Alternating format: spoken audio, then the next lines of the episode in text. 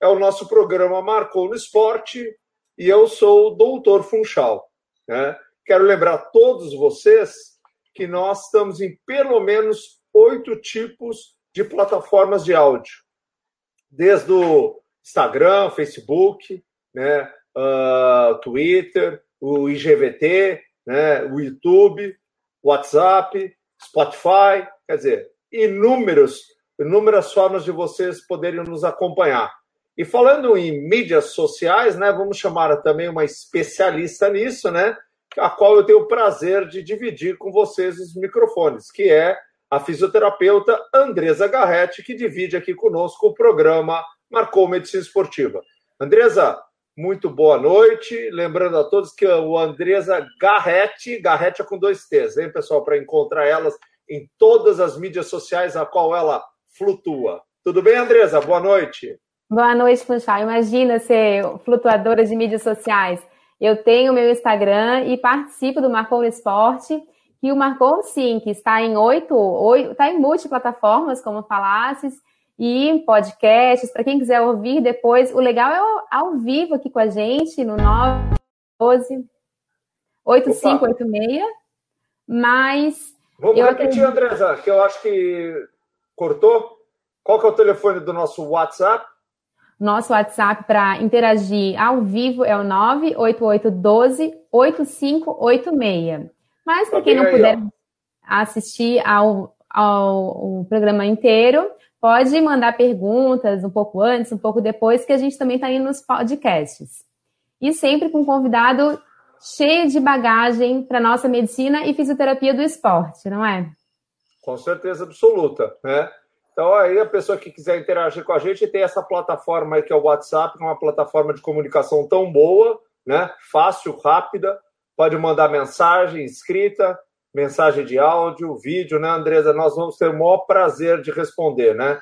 E se for necessário e for para o nosso convidado, com certeza. Então vamos lá, Andresa, vamos começar o nosso programa aí. Vamos ver o que nós temos de chamadas da saúde na semana. Temos chamadas ou não? Temos sempre. No dia 20 de outubro foi Dia Mundial e Nacional da Osteoporose, um dia para conscientização dessa é, da osteoporose e a prevenção de fraturas, algo tão importante para muitos pacientes. Essa doença, né, Andresa? Porque a osteoporose é uma doença, né? Uma doença que acomete o sistema uh, esquelético, né? Muitas vezes também acometendo o sistema muscular, que é a sarcopenia, então, a osteoporose ela é importante, né? Ela é, na verdade, uma entidade responsável por vários problemas, entre eles as fraturas no osso patológico, né? E, e obviamente, acabam complicando principalmente pessoas mais idosas, né? E, e o que mais, Andresa? Que deve ser avaliado por um profissional para a gente poder prevenir, com certeza. E a gente vai ter, no dia 25 de outubro, o dia do cirurgião dentista. E por ah. isso iremos chamar a nossa dentista do Marconi Esporte, que é a doutora Camila Pazinho. Então vamos lá. Oi, pessoal, tudo bem? Eu sou a doutora Camila Pazinho e estou passando hoje aqui para falar com vocês sobre a placa estabilizadora. Essa placa ela é auxiliar no controle do bruxismo. E muito tem aparecido cada vez mais no consultório, desde crianças, adultos, de todas as idades, pacientes com episódios mais severos, mais intensos ou até muito precoces. E essa placa nos auxilia nesse sentido. É uma placa que precisa ser muito bem planejada, muito bem indicada e muito bem ajustada, que é um grande, uma grande questão. Então, para isso, procure um especialista e qualquer coisa que tiver em dúvida, eu estou à disposição. Um forte abraço e até mais! Maravilha. Andresa está muito ansiosa hoje. Andresa, não está dando oportunidade. No dia 25 de outubro é dia do cirurgião dentista. Então, é muito importante, né? Então, a, o cirurgião dentista que cuida dos nossos dentes, você que tem uns belos dentes, né? Então, deve ter tido bons dentistas para cuidar, além de uma bela escovação. E a doutora Camila Pazin, que nos brindou mais uma vez ali no Minuto da Saúde Bucal né, que é fundamental para a nossa saúde, né, Andresa? Falando de placas interoclusais que são tão importantes, e a gente teve na pandemia um, número, um aumento de número de pacientes com disfunção temporomandibular muito grande, porque é o momento que a gente está tenso e interfere diretamente nesse sistema é, musculoesquelético dessa região. E as pessoas, inclusive, podem ter fraturas dentárias e a placa protege os dentes, dentre outras questões que a doutora falou muito bem. Ó, doutora Camila Pazinho, cuidado aqui, ó. A Andresa tá sabendo bastante isso aí, hein? Muito bem, Andresa. Nós hoje vamos ter um convidado, como você mesmo já colocou, um convidado especial, como nós temos tido em todos os nossos programas.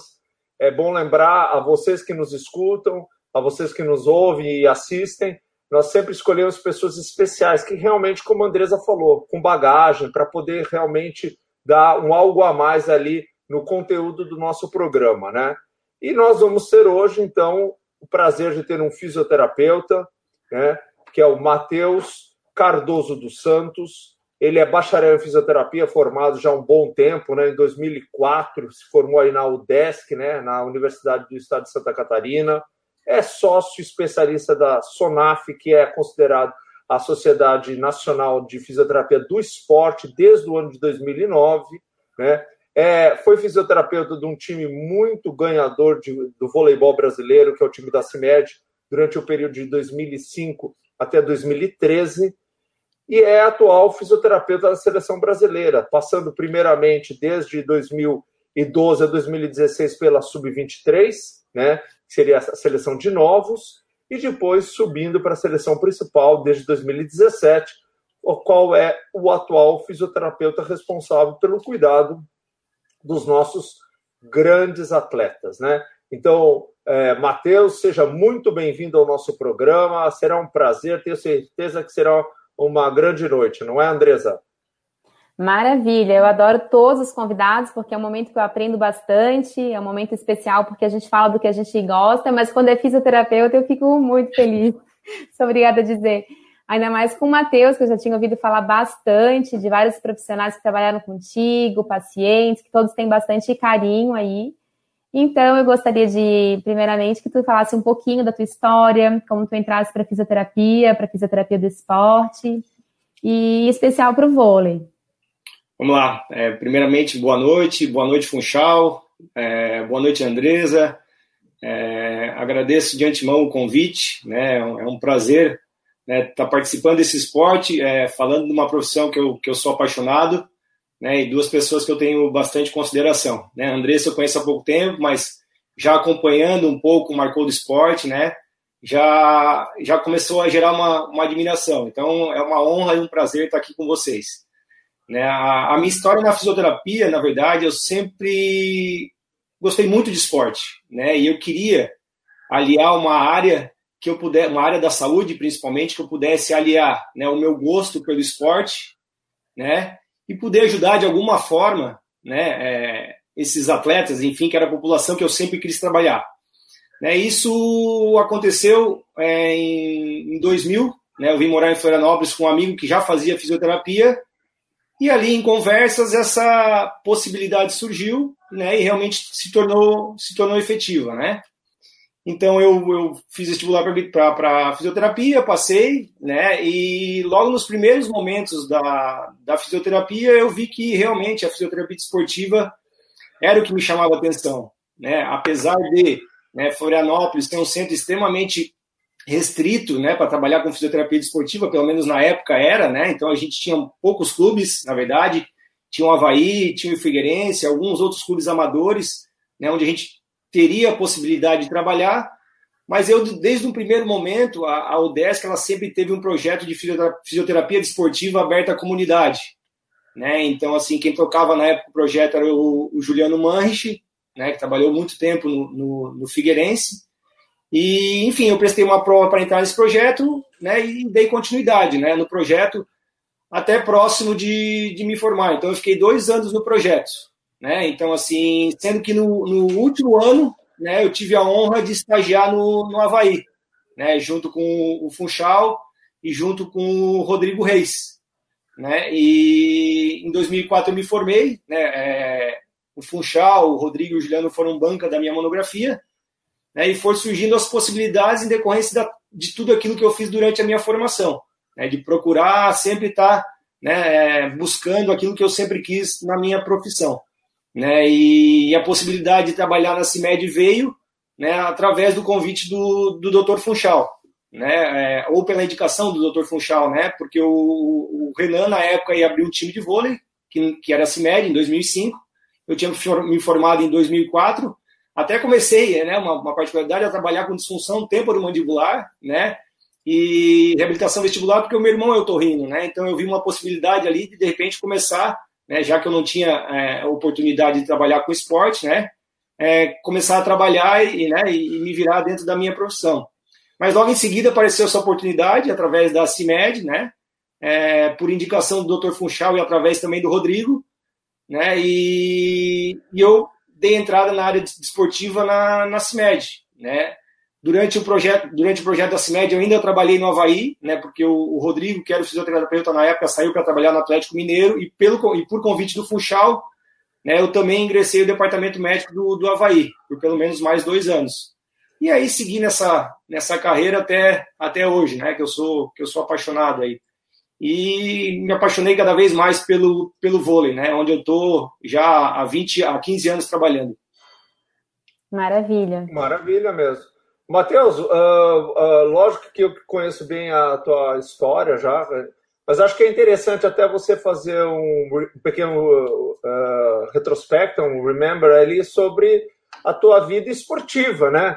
Porque a vida, você teve uma vida esportiva de verdade, né? Como jogador, então acho que seria bem interessante você falar isso aí pra gente. E depois eu quero fazer um link dessa tua vida esportiva ali com a tua prática profissional, né? Perfeito, perfeito, Funchal. Eu, como sonho de criança brasileiro, né, Funchal, é, foi sempre ser um jogador de futebol. Né? Então, assim, durante toda a minha infância, né, foi um dos esportes que eu mais pratiquei. Eu sempre gostei de esporte, mas futebol realmente era o, a minha grande paixão. Né? E tudo começou né, quando eu fui morar em Araranguá. O Araranguá, na verdade, disputava a primeira divisão do Campeonato Catarinense. Né? Então, eu, eu joguei no Araranguá, depois eu vim morar em Florianópolis para estudar e joguei na base do, do, do Figueirense, no juvenil do Figueirense, né? E depois fui campeão estadual, estadual de júnior em 1996 pelo Juventus de Jaraguá do Sul. Né? Foi a última vez que um time do interior eh, foi campeão estadual de júnior, hoje sub-20 ou sub-21, né, Funchal? Mudou um Sim. pouco a nomenclatura aí. Né? Uhum. Sendo campeão estadual de júnior em 1996, eu tive a oportunidade de jogar no Vasco da Gama, em 1997. Né? Então, assim, eu, eu fui para lá com um contrato de profissional né, em 1997, mas não cheguei a atuar no time profissional. Eu treinei várias vezes naquele elenco que foi campeão brasileiro né, em 97, com Edmundo, com Evaí, com Juninho Pernambucano, com Carlos Germano, enfim, né, um, uma gama de craques aí, né, é, onde eu fiquei por um ano lá. Né, assim, eu tenho um, um lembranças imensas, né, de, de poder ter realizado um sonho que foi jogar no Maracanã. Né, então, assim, era um sonho que eu tinha desde de molequinho, né? Assim, um dia eu vou jogar no Maracanã e realmente esse sonho se realizou, né, num jogo contra o Fluminense, numa preliminar de Vasco Fluminense, né? E depois do, do, depois do Vasco, voltei para Santa Catarina, tive uma passagem pelo América de Cali, da Colômbia, aí comecei a rodar em Santa Catarina, Inter de Lages, Marcílio Dias, Marcílio Dias, até que eu, eu parei e pensei, assim, é, graças a Deus eu, eu, tinha uma base forte por trás, então não quis insistir mais, né? Não sabia até onde eu, eu, eu conseguiria chegar ou se chegaria, né? Na, onde eu, eu almejava. Eu resolvi voltar aos estudos, né? Foi onde eu, eu voltei, é, fiz é, vestibular para fisioterapia e, e me achei na, na profissão. Não, não te digo, Funchal, que todo fisioterapeuta é um atleta assim, que frustrado, que não foi. Que, que queria, é a gente queria continuar em quadra, alguma coisa assim. Eu não fui tão atleta, não joguei no Maracanã, mas eu sempre gostei bastante. e fala uma coisa para nós aí, uh, Matheus. Você então que tem essa tua experiência profissional, né? Como um esportista jogando futebol, né? Que é um esporte mais praticado no Brasil e hoje, na verdade, um fisioterapeuta aí já com muita experiência. É, eu queria que você falasse para nós, na tua opinião, né? Lógico que a gente sabe que isso tem uma importância muito grande, mas você mesmo, assim, nesse teu retrospecto de vida ali, profissional, como é que você vê a importância do fisioterapeuta? Como é que ele foi crescendo, assim, essa profissão do fisioterapeuta frente aos questão de prevenção e ajuda até no tratamento das lesões esportivas ali dentro do teu período de atleta e agora como profissional. Então, Funchal, é, pelos clubes que eu passei, por, por alguns clubes bem pequenos, né, a, a infraestrutura de fisioterapia, é, na maioria das vezes, eram, eram bem precárias, né, nos times menores, né. Quando eu fui para o Vasco da Gama, aí eu comecei a conhecer um pouco mais da realidade da fisioterapia, né, onde a gente tinha um departamento médico extremamente estruturado, né, é, com fisioterapeutas responsáveis por categorias profissionais, com fisioterapeutas responsáveis por categoria de base, por médicos responsáveis né, por, pelas categorias. Então, foi aí que eu comecei a entender um pouquinho mais da importância da fisioterapia. Claro que de 1996, 97, quando eu fui para o Vasco da Gama, né, até os dias de hoje mudou muita coisa, né, Funchal? É, então, assim, eu digo que mudou muita coisa já de 2004 para cá, quando eu me formei é, é, em 2004 até agora. Né, tem coisas que eu fazia em 2004 que, eu acho, que hoje eu acho um absurdo de eu ter feito, mas era o que se tinha para fazer naquela época, né?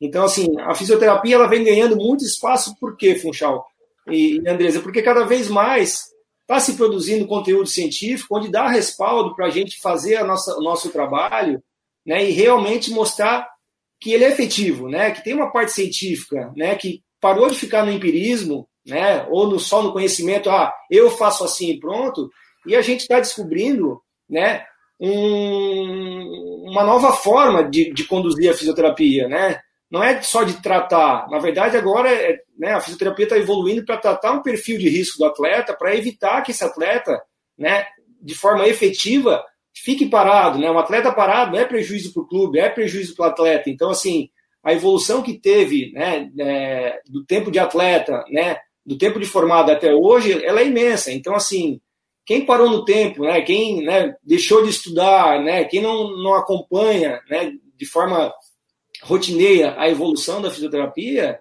né, começa a ficar um pouquinho para trás, porque a fisioterapia está mudando muito a cada ano. Então, assim, se a gente não se atualizar, a gente começa a ficar para trás, né? Então, assim, outra coisa importante, né, Funchal, que o esporte me deu é esse trato com o atleta, né? Então, por eu ter sido atleta, por eu conviver no meio atleta, de atleta, né, de comissões técnicas, por volta de 5, 6 anos da minha vida, né, antes mesmo até de ser fisioterapeuta, isso me deu uma bagagem muito grande, né? Eu sou um cara mais tímido, mais contido, né, Funchal? Então tu me conhece, eu sou um cara que eu escuto muito e falo pouco. Eu procuro falar realmente nas, na, na, nas ocasiões necessárias, né? Porque é um perfil meu, né? Eu sempre fui assim durante toda a minha vida e continuo sendo como profissional. Eu acho que isso também é, é, um, é um ponto positivo que eu vejo, né? Até porque no departamento Funchal, médico, tu sabe muito bem, né? Tudo é falado ali, né?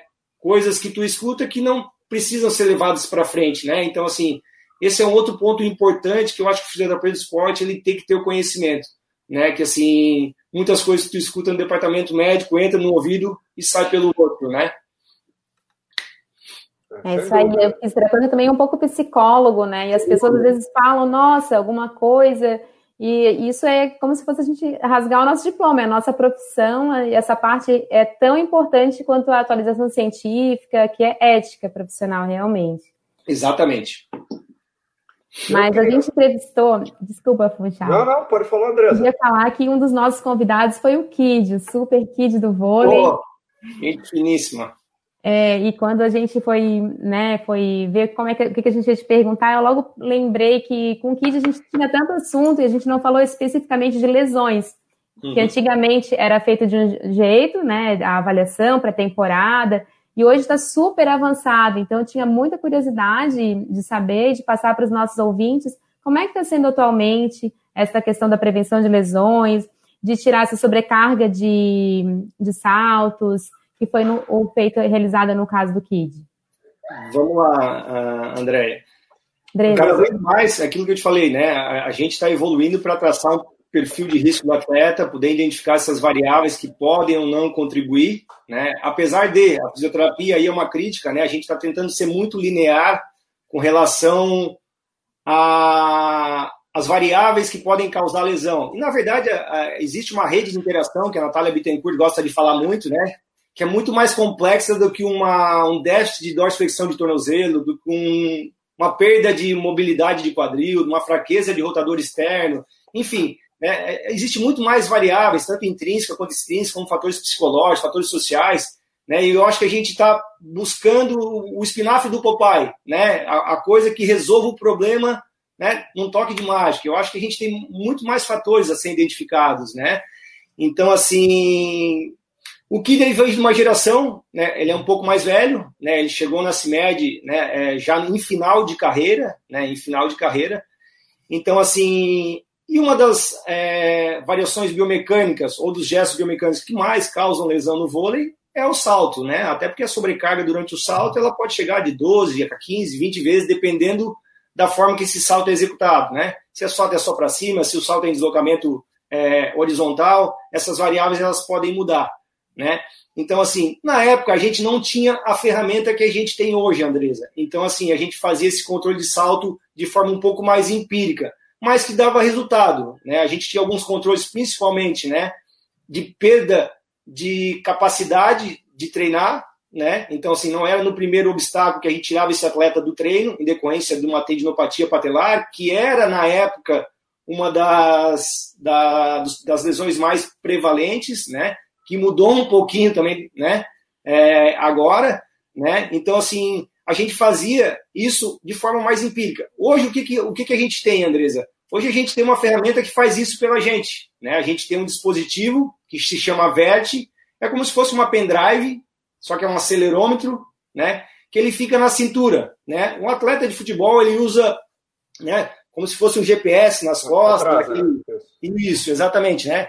Um atleta de vôlei, como a, a, principal variável que a gente quer medir é salto, a gente tem essa ferramenta que auxilia muito a gente, né?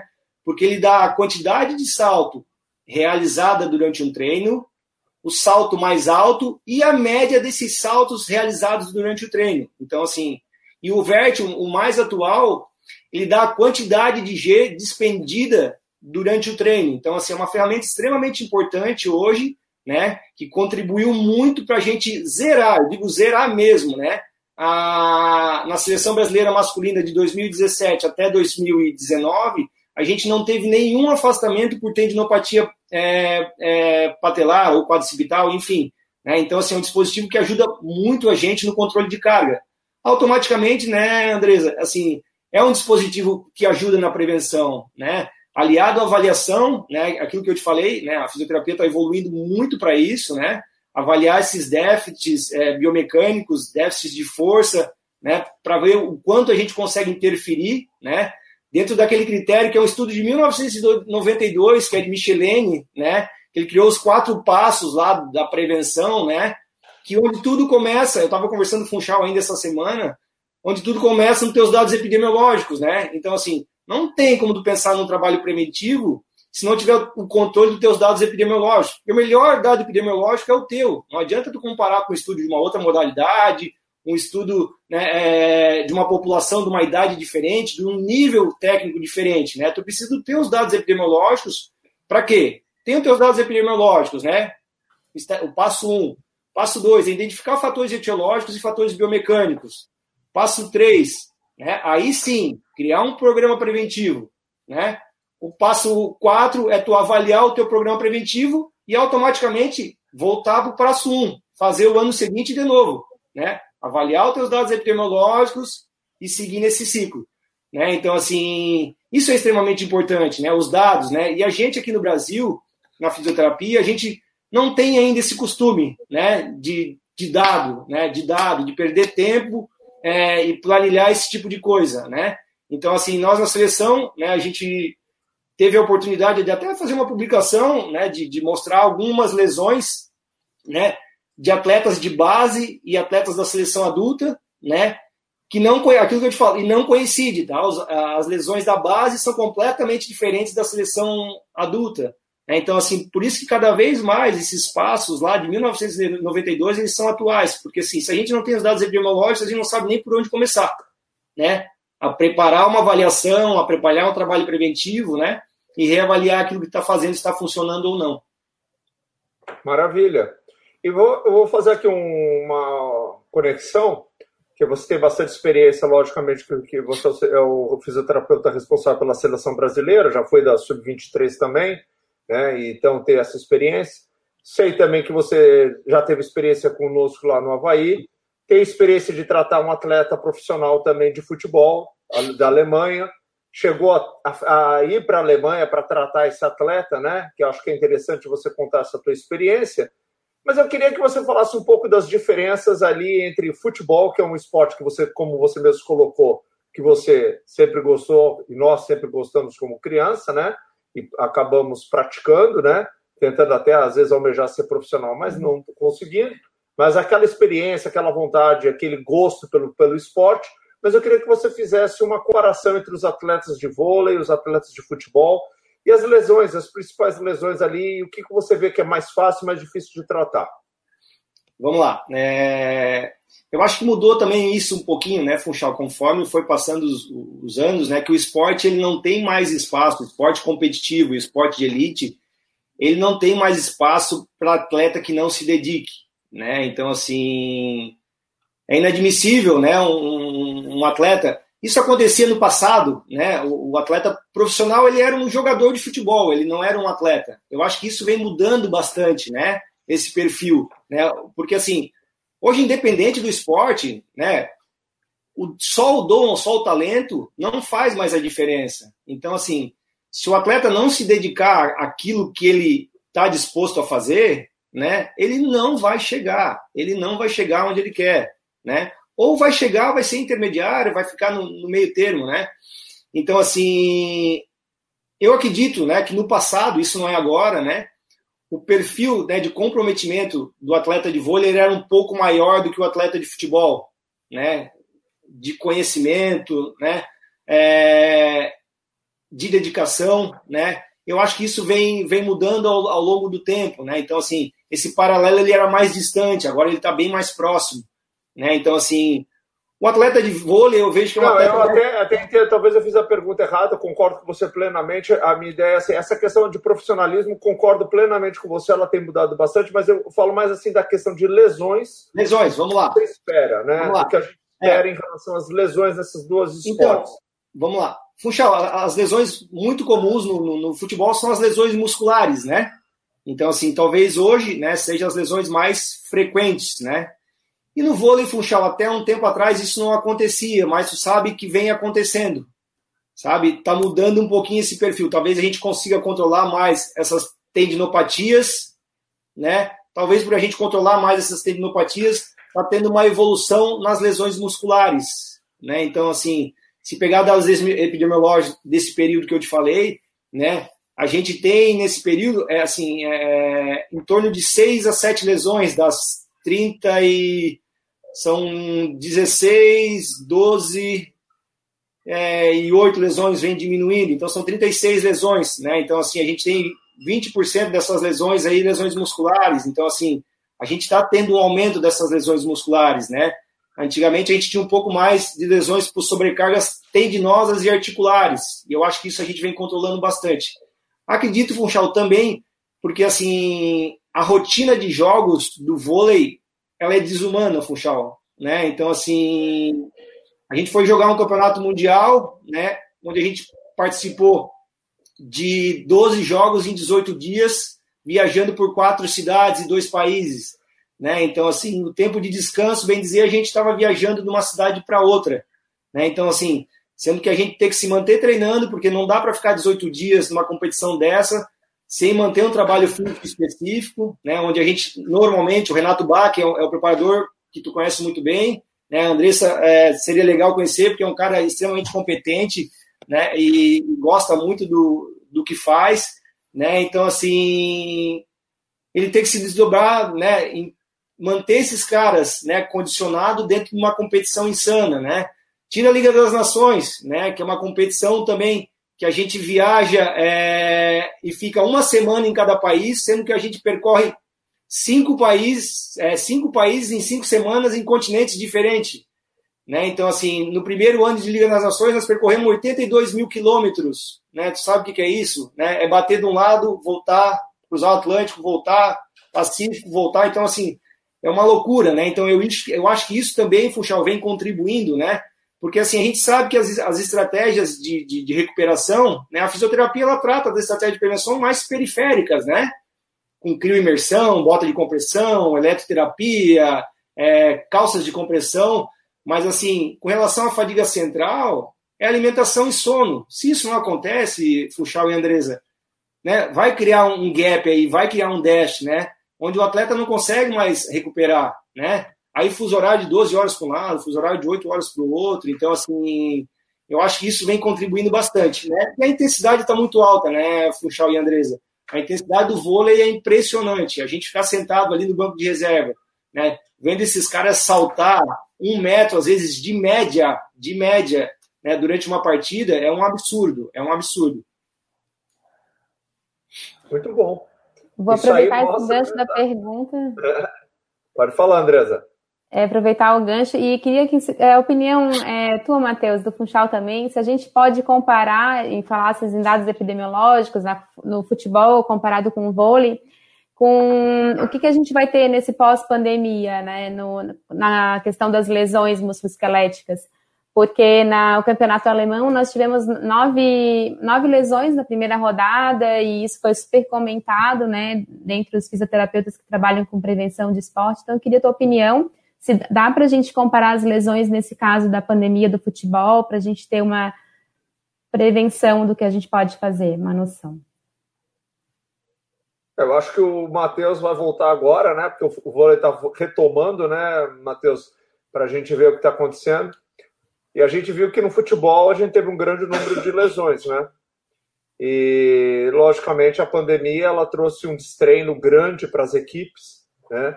E a gente lembra que, mesmo com o treinamento de videoconferência, não foi possível você adquirir um condicionamento adequado. Lógico que a presença é, do profissional junto sempre te dá, às vezes, um, uma qualidade maior né, do treinamento e até, de certa forma, né, em alguns atletas, mesmo tendo um profissionalismo, é, não ter um pouco de matar né, assim, o treinamento. Né?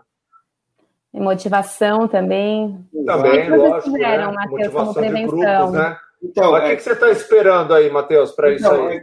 Assim, eu acho que grande, a, a, grande diferença, na verdade, né, do, do, do, futebol e do vôlei, né, até por característica metabólica de, de, de, de demanda, né, a base do treinamento do vôlei é força, né, então é exercício resistido, né, então é, os caras têm um pouco mais de conhecimento da capacidade que eles têm né, e da percepção do esforço que eles fazem durante os treinos resistidos, dos treinos de musculação, que eles conseguem talvez reproduzir de uma forma mais efetiva do que um treino de tiro, do que um treino de deslocamento, que é a base, né, dos treinos intervalados, que é a base de treino do, do, do, futebol, né, Funchal, mais esses, esses, treinamentos mais intermitentes, né, campo reduzido, né, enfim, mas essas e, e no vôlei a base, a base do treino é exercício de força, é força, né, então, assim, conversando com o Renato Bach, né, é, que eu tenho mais contato, ele está no Taubaté hoje, que é um time né, da primeira linha do vôlei nacional, ele teve pouco problema no início,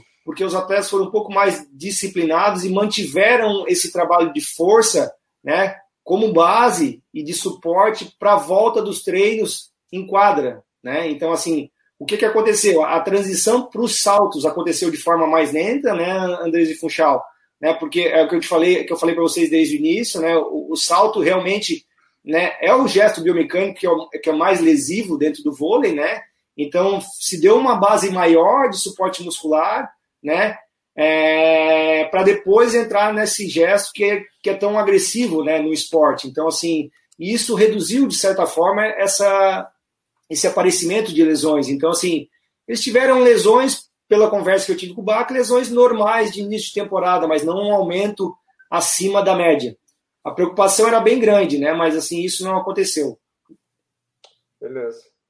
E eu, nós tivemos uma oportunidade, foi um programa maravilhoso, né? Que foi conversar com o Bruno Maziotti, né? Fisioterapeuta, que faz bastante sucesso na Europa, né? Uh, com experiência grande na Europa e até na Ásia, né? Trabalhou na China também, seleção brasileira. E foi um programa bem legal. Ele falou bastante coisas, como você está falando, do controle de carga. E eu queria que você falasse um pouco também da tua experiência, né? Você teve na Alemanha, da tua experiência da fisioterapia brasileira, comparada aí com a fisioterapia do mundo, né? De uma forma geral, né? A gente vê que os nossos atletas brasileiros migram bastante para o nosso país para fazerem tratamentos. Ou, quando é possível, né? É, contratam a peso de ouro a, a profissionais como você. Então, euro, a, a, preço de euro. Ah, preço de euro, exatamente. Então, Fuxal, eu sou um cara privilegiado, cara. Eu tive a oportunidade de, é, em três oportunidades para a Alemanha para tratar o Naldo, né? Naldo é um, é um, é um exemplo de, de atleta, é uma, é uma referência é, no, no, futebol alemão. É um cara que jogou por 12 anos no futebol alemão. É, me levou para lá no primeiro momento, né? para tratar uma, uma lesão que ele teve no joelho, né? O Funchal até participou um pouquinho dessa, né, dessa interação, né, Funchal? É, no início e no, no, e no, meio desse processo de reabilitação, né, até porque o Funchal é uma pessoa que eu confio muito, então nas dificuldades que eu tinha lá eu reportava muito ao, ao, ao Andresa. E assim, o, o a, a gente trabalha muito bem, Funchal, esse é, é, é o resumo, sabe, assim, a gente é muito bom profissional. Nós brasileiros, né, a fisioterapia desportiva brasileira, não é à toa que o Maziotti está lá coordenando um dos times mais ricos do mundo, né, pela competência dele, né, é... a gente trabalha, a gente trabalha muito bem, Funchal, muito bem, né. Então assim, eu tive a oportunidade de ir em três times diferentes, num dos campeonatos mais importantes do mundo, que é o campeonato alemão. Né, eu tive, eu tive, eu tive no Werder Bremen, que na época que eu fui era um time né, entre os cinco melhores times do futebol alemão. Eu fui para o Wolfsburg, que é o time da Volkswagen, que também, na época que eu fui, né, disputou as quartas de final da Champions League com o Real Madrid, ganhando de 2 a 0 em casa e depois, claro, perdendo 3 a 0 lá no Santiago Bernabéu. E tive a oportunidade de ir em 2017, início de 2017, para o Schalke 04, que também é um time né, é, da primeira linha do, do, do, campeonato alemão. Né? Puxa, o que, que eu vejo? Né? Eles têm a estrutura, mas falta gente competente para tocar o processo. Né? Então, assim, por isso que né, quem tem essa, essa oportunidade de ir realmente para lá faz um trabalho diferente, né? É, longe né, de, de, de, de, de, de, de isso ser é, só por mim, né? Eu, eu tiro isso pelo, por todos os profissionais brasileiros que têm a capacidade né, e a oportunidade, principalmente, de ir para fora, né? Porque as oportunidades surgem, né, Funchal? Assim, eu acho que a gente tem que estar preparado, né? Mas, assim, tem muita gente competente aí que não, não, não recebeu a mesma oportunidade de eu de ir para a Alemanha e ter esse, esse, esse, contato, né? O que eu vejo é isso, Funchal, assim, a gente trabalha muito bem. A estrutura realmente eles têm, né? Eu cheguei a comentar contigo que a estrutura do Schalke 04, né, onde eu fui tratar, que é em Gelsenkirchen, na Alemanha, eles têm um prédio de cinco andares, né? Um departamento médico de cinco andares, onde o que tu pensar hoje, né, em tecnologia para reabilitação eles têm né? Só que não adianta, falta pessoas para tocar, para fazer a coisa andar de uma forma mais efetiva. Eu acho que a gente né, tá num, num, patamar acima, né, sem desmerecer os outros profissionais dos outros países, mas a fisioterapia desportiva brasileira, né, ela tem um lugar muito importante no cenário mundial. Coisa boa, hein, de ouvir. É, é... não, sem dúvida. Estamos super prestigiados aqui. Teve o, teve o Robinho falando, teve o do professor oh, da Robinho trabalhou na CIMED também, Matheus. Exatamente. É, ó, tá mandando um abraço para todo mundo. E ele me mandou no WhatsApp uma pergunta, mas eu vou deixar o Funchal que falar uma coisa que ele tem um recado bem importante. Matheus, você gosta de tênis ou não? Opa, é um dos esportes que eu pratiquei muito, Funchal. Não parece, mas eu já joguei tênis também, viu? Adoro tênis, cara. Ah, não, tênis é um esporte muito legal mesmo, é um esporte que faz parte também da vida do brasileiro, né? Uh, muitos são os atletas de nome no tênis brasileiro, logicamente a gente sempre lembra da Maria Esther Bueno, né? Infelizmente já falecida, e obviamente ninguém esquece de Gustavo Kirten. Mas, na verdade, nós vamos ter aqui também um catarinense, também super tenista, que sempre deixa para gente uma dica. Papo de Tenista com Márcio Calço. Papo de Tenista no Minuto do Tênis. Pessoal, estamos aqui com a Priscila Janiquian, que é a melhor tenista juvenil do Brasil, ranqueada mundialmente. E vamos falar com ela da importância que foi se manter trabalhando é, durante essa época da pandemia? Bom, foi muito importante, né? Principalmente a gente conseguiu evoluir vários pontos positivos. É, não importa o que aconteça, a gente tem que sempre permanecer trabalhando. E agora eu tô muito animada com a volta dos torneios, bem preparada e conto com o apoio de todos. Valeu, pessoal. Até a próxima. Obrigado, Márcio. Márcio sempre dando uma dica, dando espaço para o tênis juvenil, que logicamente é o tênis do futuro, né? os nossos, nossas próximas Maria Esther Bueno, nossos próximos Gustavo Kirten e nossos próximos Márcio Calço. Obrigado, Márcio. Muito obrigado mesmo. E você, então, Matheus, vamos lá, vamos, vamos, vamos falar um pouco para nós uma coisa bastante importante. Porque você também tem essa experiência, eu quero conversar com você. Nós também tivemos aqui o Marcinho Oliveira, né? que falou para nós muito do return to play, né, que é uma coisa super importante, principalmente na questão de lesão do cruzado anterior. A gente poderia falar de várias lesões, mas eu vou escolher a lesão do cruzado anterior porque você tem experiência de dois lados da, dessa lesão. Né? Então eu queria que você falasse para nós, né, Andresa, e ele falasse também um pouco da recuperação dessa lesão hoje e o que o fisioterapeuta está fazendo de diferente. Vamos lá. É, em 2002, Funchal, eu rompi o meu, meu ligamento cruzado anterior, né? Passei por procedimento cirúrgico, fiz uma reconstrução usando enxerto do, do, do patelar, né? Então, assim, eu, eu, eu, tenho conhecimento na, na teoria e na prática de como é né, passar por esse processo de, de reabilitação, né, Funchal? Então, assim, tem alguns pontos, eu acho, que quando a gente vai reabilitar o cruzado, a gente precisa ficar atento, né, Funchal? Tu, tu sabe muito bem disso, né? É, eu acho que o, o que eu falo sempre, né, num primeiro momento é, é preservar o, procedimento cirúrgico que o, o, cirurgião fez, né? Então isso é o mais importante, né? A gente não fazer nada que, que, que aumente aquela sobrecarga no, no ligamento cruzado anterior, né?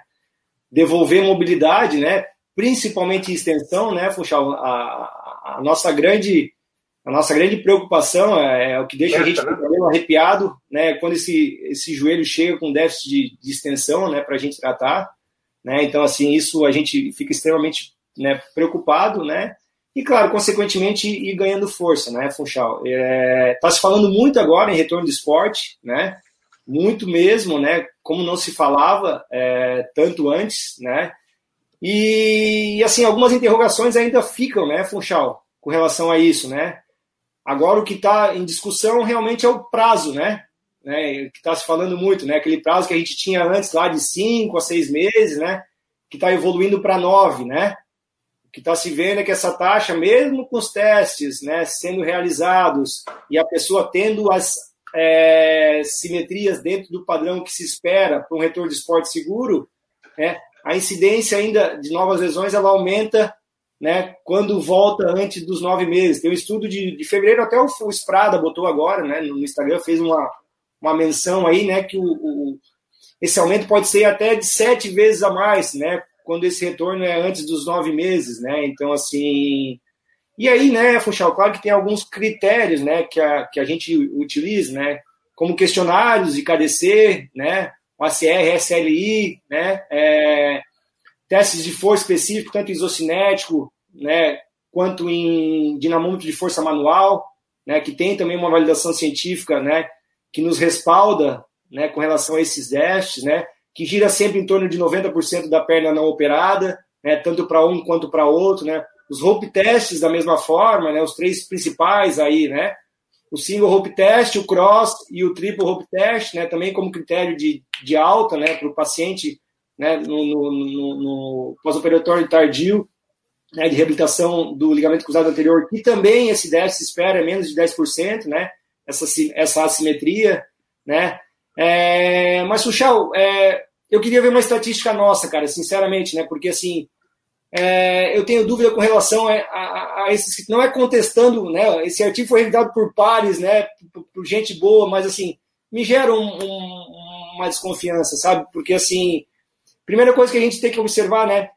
Esses pacientes voltaram antes realmente dos nove meses, mas essa ruptura aconteceu quando, né? Ela aconteceu depois dos nove meses, que se tinha como critério para alta, Se aconteceu, o que aconteceu, né? Para isso acontecer, esse, essa ruptura, né? Então, assim, foi uma sobrecarga botada durante o procedimento de reabilitação, né?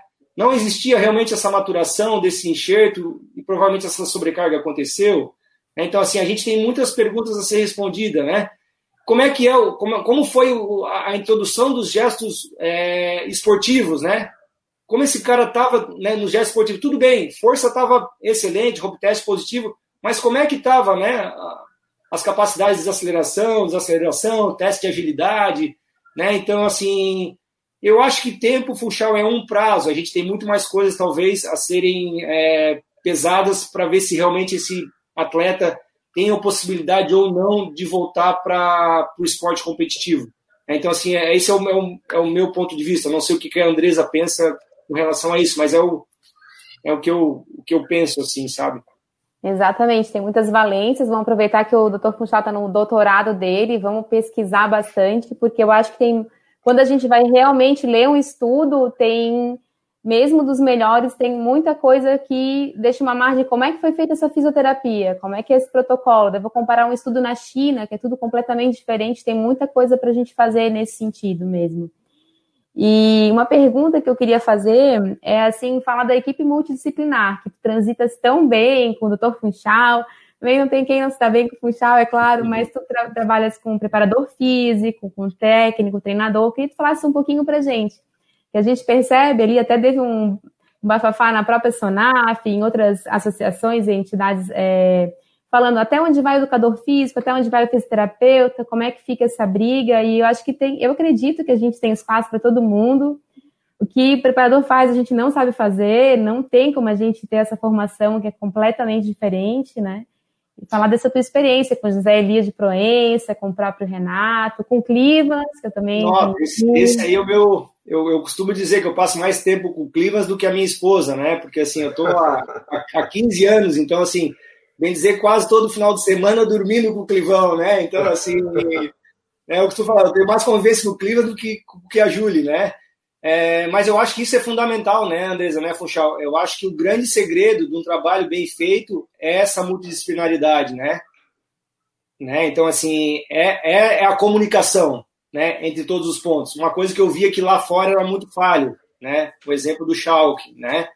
Então, o atleta lá no, no, no, no quando ele tinha que parar por mais de seis semanas, ele descia para o outro andar para tratar com outro fisioterapeuta. Só que a comunicação ela não existia do que estava sendo feito. Né? Então, o, o, o, fisioterapeuta do, do andar superior, que teoricamente ele vai quando está em fase final de reabilitação, ele não sabia o que estava sendo ali, feito ali embaixo, sabe? Então, assim, o preparador físico não sabia o que estava sendo feito ali embaixo. Então, assim, eu, graças a Deus, por onde eu passei, né, é, eu sempre tive uma relação muito boa com o médico, com o preparador físico.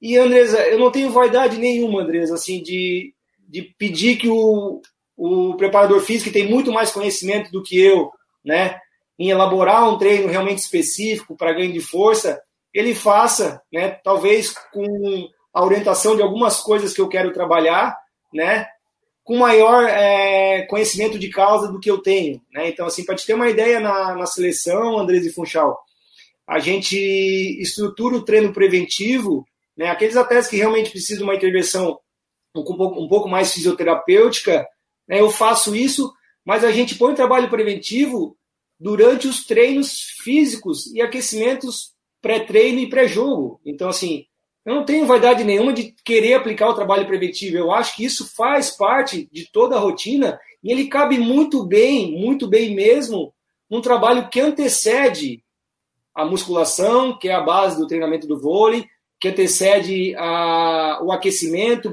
para a quadra, que a gente muito mais está trabalhando agora exercícios de mobilidade, exercícios de recrutamento, né, do que propriamente alongamento estático, né? Então assim, sempre uma conversa muito franca, né, entre todas as a, a, entre todo o departamento, tanto comissão é, técnica com o Renan, com o Tabashi, com o Schwank, né, que sempre me deixaram muito à vontade, né? Então isso é, é outro ponto importante, né? Eu, eu tenho a confiança da, da, da comissão técnica para tomar as atitudes que eu acho importantes ser tomadas, aliado a, a, aos médicos, né?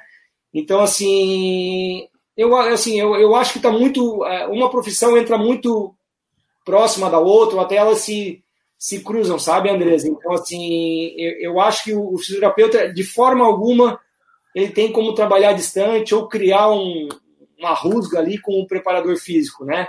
Porque um trabalho depende do outro, um trabalho depende do outro, sabe? Então, eu sou eu sou a favor desse trabalho ser cada vez mais próximo, ser cada vez mais, mais junto, mais independente. Que aí está o diferencial de quem realmente consegue trabalhar em equipe, em grupo. Essa aí, às vezes, é uma grande diferença. E é o conversar, é o diálogo e Perfeito. todo mundo consegue acrescentar muito mesmo. É, isso é super importante, na verdade, porque obviamente mostra até a maturidade profissional entre, entre os diferentes pares, né? Porque isso é, é o que você mesmo colocou. É uma, uma atividade ela não se sobrepõe à outra, ela na verdade ela se une à outra para complementar, né?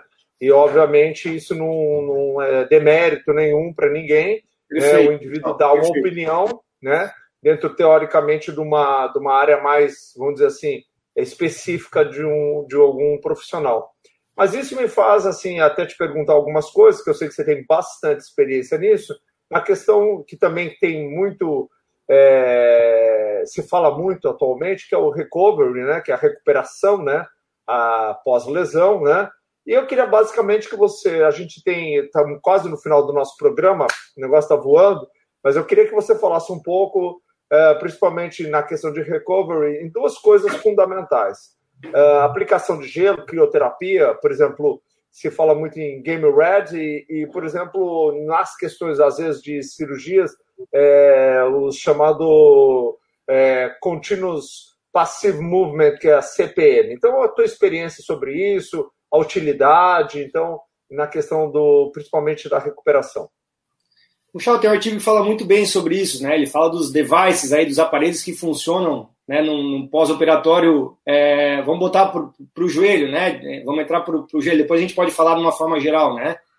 Então, assim, CPM já se viu que não tem diferença estatisticamente significativa, né? Para grande amplitude de movimento, para drenar edema e, e para recrutamento muscular, né? O que se realmente tem como efetividade é a eletroestimulação, né? E a crioimersão com compressão né? Ela é a estimulação para fazer esse despertar do quadríceps, né? Que é o que a gente tanto utiliza lá durante o procedimento cirúrgico, é, depois do procedimento cirúrgico, em decorrência da inibição iatrogênica que o procedimento cirúrgico causa, distensão de cápsula, inibição de quadríceps, enfim, é todo esse processo, né? De, de, de pós-operatório imediato, né?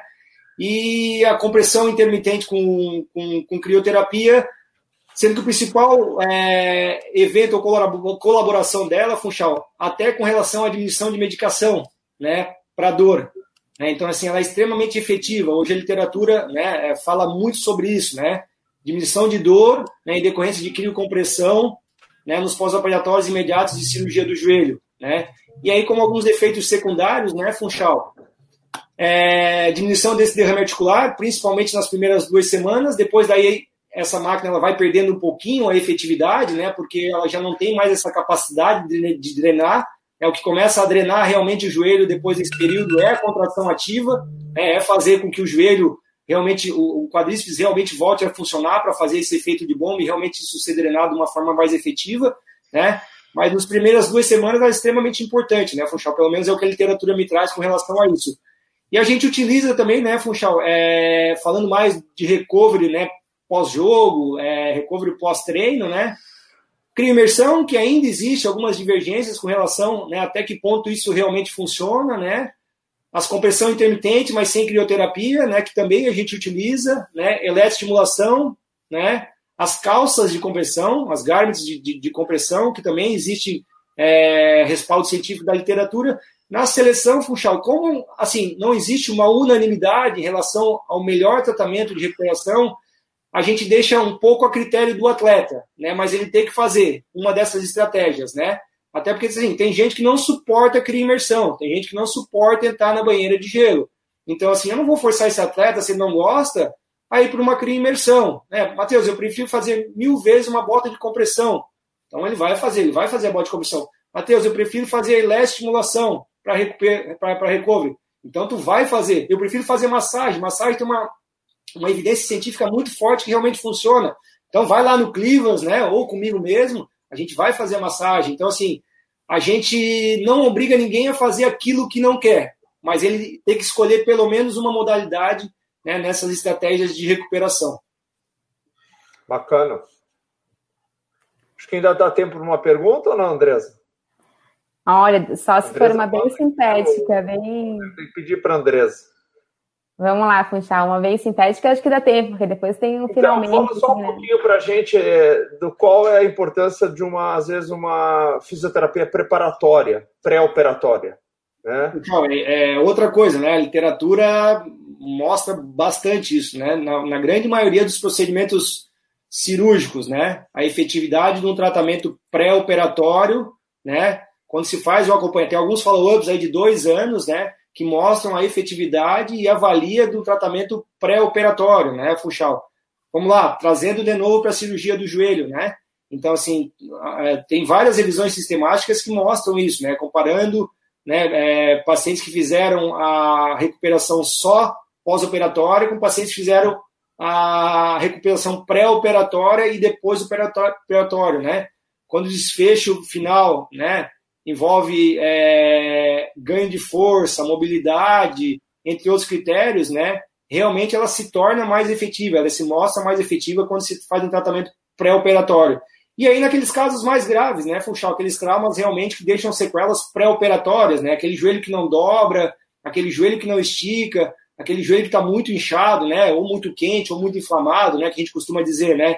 Se a gente não restaurar né, essa amplitude de movimento e extensão, se a gente não restaurar essa amplitude de movimento e flexão, e aí tem alguns critérios que mudam, 100 graus, 110 graus, extensão completa, né, recrutamento de quadríceps é, ideal, né, a gente pode, né, Funchal, não é que vai acontecer, mas a gente pode ter alguns problemas pós-operatórios em decorrência de joelho ir para uma cirurgia, uma condição não tão favorável, né? né? Isso tu sabe muito melhor que eu. Né? Então, assim, eu acho que é, de extrema importância, né? E outro ponto importante, né, Funchal, se tiver condições de a gente ter esses dados pré-operatórios para depois comparar com os dados pós-operatórios, também pode ser uma estratégia de extrema valia, né, Funchal? Então, assim, a gente tem um norte ali de como isso tá, né? Da perna não operada, da perna operada, e a gente depois faz esse comparativo durante toda uma sequência de evolução do pós-operatório, principalmente a partir do terceiro mês ali, né? Que a gente já tem condições de gerar um pouco mais de estresse nesse, nesse enxerto, né, nesse novo ligamento que foi colocado ali no, no joelho operado. Beleza.